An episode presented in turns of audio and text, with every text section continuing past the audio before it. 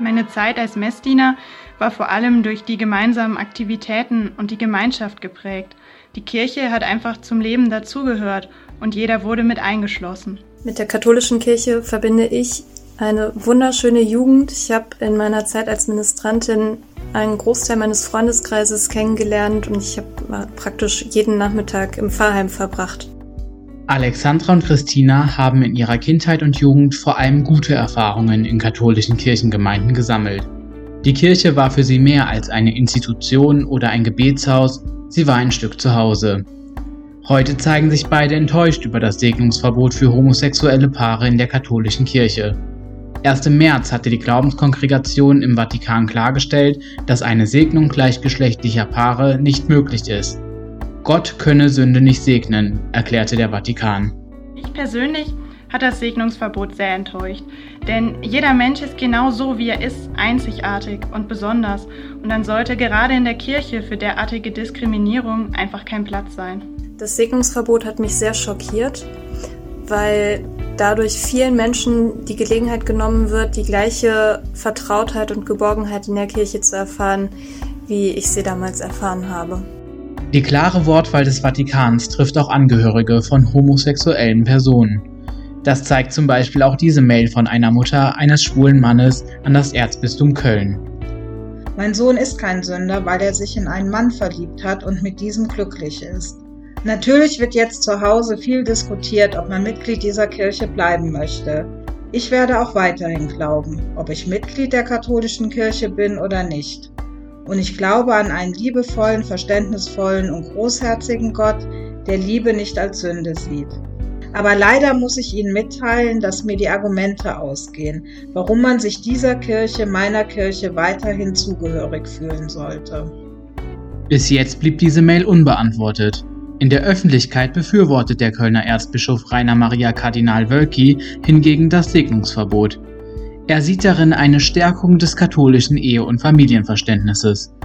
Für die Begegnungen mit allen Menschen, auch Homosexuellen, fordert Wölki Respekt, Achtung und Wertschätzung. Das ist zu wenig, sagen Kritiker. Im Rahmen der bundesweiten Aktion Hashtag Liebe gewinnt fanden um den 10. Mai rund 100 Gottesdienste statt, die alle sich liebenden Paare segnen sollten. Die Aktion ist als direkter Protest gegen das Verbot aus Rom zu verstehen. Mitgemacht hat auch die Kirchengemeinde St. Pankratius in Köln. Der dort leitende Pfarrer Dr. Wolfgang Fey erinnert sich an seine erste Reaktion auf die Verkündung des Segnungsverbots. Meine erste Reaktion war ganz spontan die, dass ich äh, das als ausgesprochen begrenzend und äh, nach hinten zeigend empfunden habe und nicht auf die Menschen zugewandt. Vor der Kirche Christi Auferstehung in Köln-Lindenthal, die zur Pfarrgemeinde St. Pankratius gehört, feierten Gläubige einen Segnungsgottesdienst mit mehr als 100 Personen. Von der Gemeinde wurde die Aktion gut aufgenommen, aber weniger tolerante Menschen verdeutlichten ihren Unmut, indem sie nachts Regenbogenflaggen vor der Kirche anzündeten. Und das ist kein Einzelfall. Ja, in einer im wahrsten Sinne des Wortes Nacht- und Nebelaktion sind die beiden Fahnen angezündet worden. Eine ist fast halb verbrannt die andere ist noch ein bisschen angekokelt.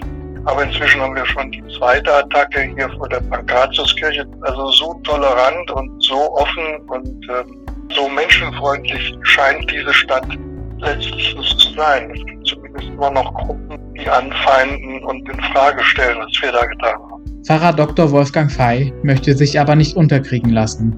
Für ihn steht fest, jetzt erst recht.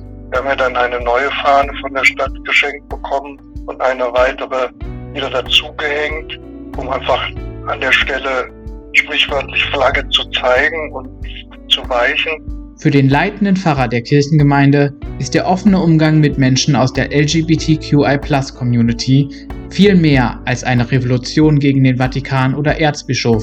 Es ist sein Auftrag als Seelsorger.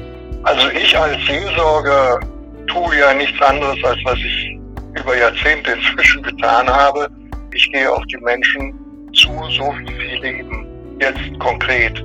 Das ist immer revolutionär und es ist zugleich immer der schon tradierte Auftrag.